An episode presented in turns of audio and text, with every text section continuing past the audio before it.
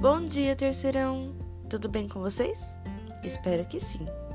Pessoal, estamos iniciando mais uma aula de Química. Nesse segundo bimestre, estamos estudando reações orgânicas. E haja reação orgânica, viu?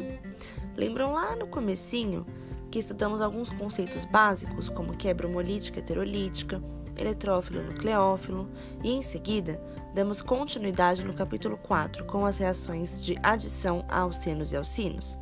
Pois bem, recapitulando rapidamente, existem quatro tipos: a halogenação, quando um halogênio é adicionado a um alceno ou alcino, a hidrohalogenação, quando há a adição de hidrogênio e um halogênio, hidratação, olha só o nome, vem de água, portanto, é a, é a reação de adição onde adicionamos água a um composto orgânico. E por fim, vimos a hidrogenação, que, como o próprio nome sugere, é a adição de hidrogênio. Ufa! E agora estamos no capítulo 5, onde vimos um pouquinho sobre NOx, né, o número de oxidação do carbono. E também estamos vendo né, reação de oxidação, como ozonólise, oxidação branda, energética né, de alcenos e alcinos, oximercuração de alcenos, oxidação de álcoois, aldeídos, várias, né?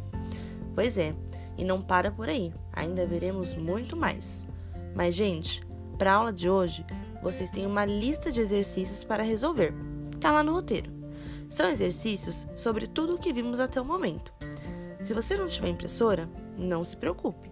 Basta copiar somente as respostas em seu caderno, numerando as questões. Beleza?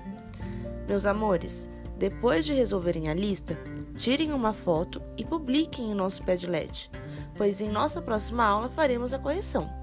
Combinado? Um beijo enorme no coração de vocês. Vou ficando por aqui. Qualquer dúvida é só chamar a Pro.